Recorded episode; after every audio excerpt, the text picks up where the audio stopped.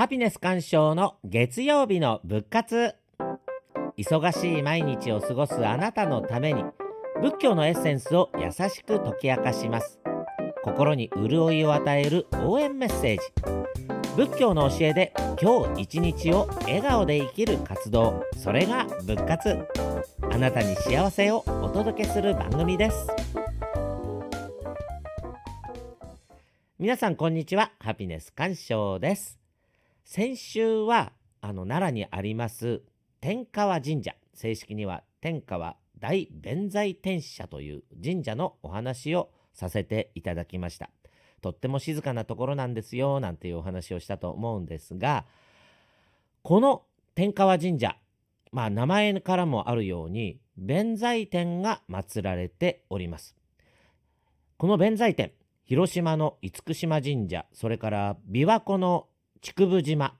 えこの2つとそして天川大弁財天社の3つを合わせて日本三大弁財天を祀る神社と言われております。うーん有名ですよね。行ったことあります？皆さん。厳島神社竹生島ねなかなか行くって言ってもちょっと遠いですよね。でこの天川神社創建は飛鳥時代と言われております。どなたが作ったかというと、あの、縁の行者さんですよね。そういうふうに言われてます。で、その後、弘法大師空海さんも高野山を開くにあたって、実は3年間もお山で修行していたそうなんですが、その中で一番の修行場所だったのが、この天川神社があったところだそうです。この天川神社のところで空海さんも修行していたそうですね。えー、本殿は天武天皇が寄進されたっていうようなことが載ってます。昭和になってからですね、なぜか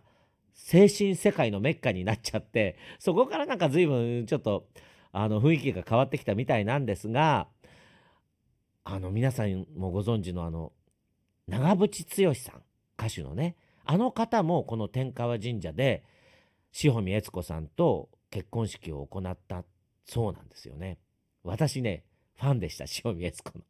プロマイド持ってましたよ、小学校の頃。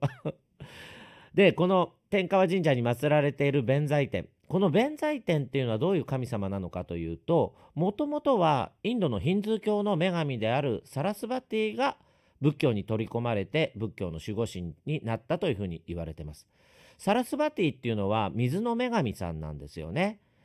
なおかつ芸術とか学問とか知恵を司る神様として祀られていました。だから楽器も持ってるんですよ。シタールみたいな楽器。で日本に入ってきてその弁財天も楽器を持ってます。琵琶ですね琵琶。江ノ島の弁財さんとかねあの琵琶持ってますよね。ところがですねこの日本三大弁財天の中の竹生島琵琶湖のところの中に浮いている竹生島ですね。ここの弁天さんはですねちょっと違う姿をしているんですよ。腕がね左右で8本あって刀とかね矛を持っていたり頭の上にはねおじいさんの顔をした蛇が乗ってます。このおじいさんの顔をした蛇っていうのこれ宇賀神っていう蛇蛇の神様なんですがえー、この神様財福の神様と言われていて大変あの信仰ししている方も多いんですよね。でこの竹生島の弁財天と同じような弁天様も天川の神社には祀られています。でその他にもね天川にはちょっと特別な弁天さんが祀られていて弁天さんのね曼荼羅があるんですよね絵に描いた曼荼羅。それがですねちょっと変わっていてまずね後ろの方にね山が3つあるんですよ。えー、でその山の頂上にちょっと燃えてるような宝の玉まあ宝珠っていうんですけど火炎の宝珠って言うんですよね正式には。火炎の宝珠が乗っかってる山が3つあって、えー、その山の名前が弥山っていうお山と大峰山っていうお山と金峰山というお山ですね。この奈良の奥地にありますこの3つの聖地の山になるわけですがそれをバックにですね弁天さんが立っていらっしゃるんですがこの弁天さんがちょっとね怖いんですよ。どんな風に怖いかっていうとあの、姿形はですね、まあ人間っぽいって言えば人間なんですが、まあ手も何本かあるんですけど、顔がね、蛇の顔なんですよね。そしかもね、3つもついてる。だからちょっとね、怖いんですよ、この弁天さんのお姿が。で、昔の太平記にも、美しい女性の人が蛇に変身したなんていうことが出てくるんですが、この天川の曼荼羅はまさに弁天さんが蛇に変身した姿が描かれているんですよね。で、顔だけなんです、変身してるのは。あの、手とか足とかはちゃんとついてるんです。なので、顔だけがね、蛇の顔が3つついてるという、まあ、不思議な曼荼羅があります。で、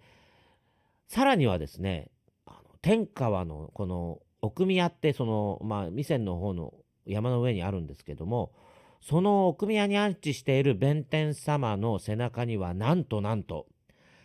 日蓮上人がお書きになったと言われている南無妙法蓮華経というお題目が背中に入っている弁天様がいらっしゃるという話なんですよね。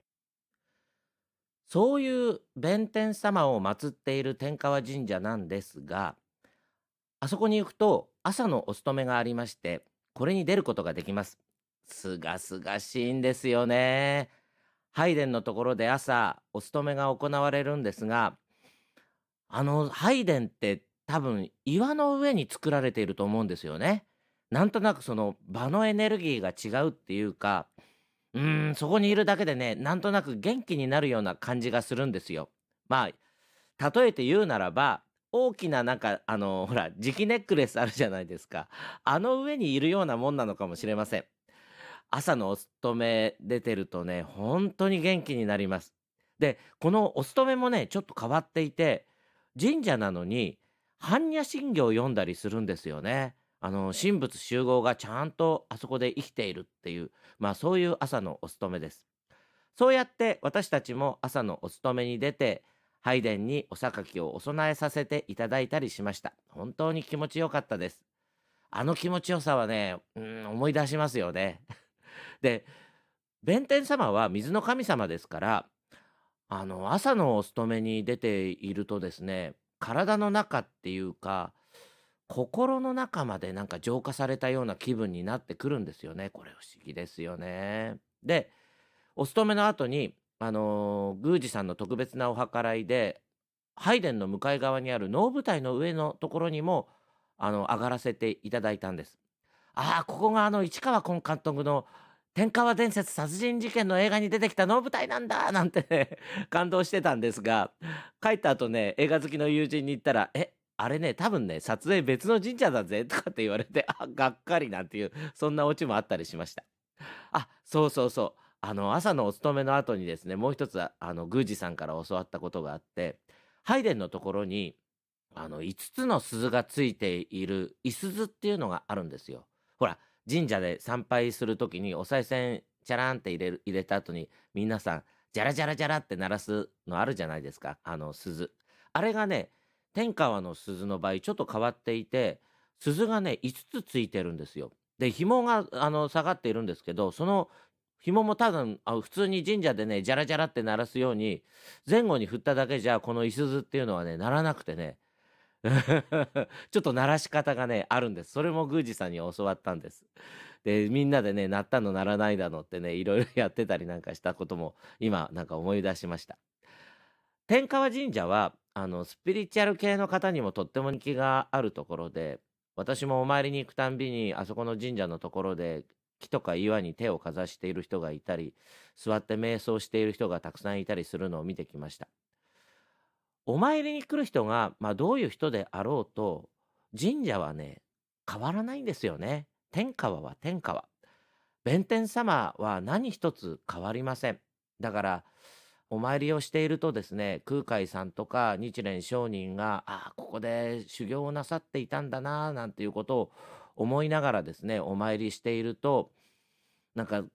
ああいう偉いお坊さんたちが、その、弁天さんを前にして、どんな風に修行していたのかななんてことをあの思ったりもします。天川はあの頃と全く変わってない。変わっちゃったのはむしろお参りをする私たちの方なのかもしれません。だから本当に素直な気持ちで弁天さんに向かう向き合うことがとっても大切なんだろうなって思いますそうしていると日蓮上人のお姿が見えてくるような気もいたしました。そんな気持ちになっちゃうのもなんか天川の魅力なのかもしれません。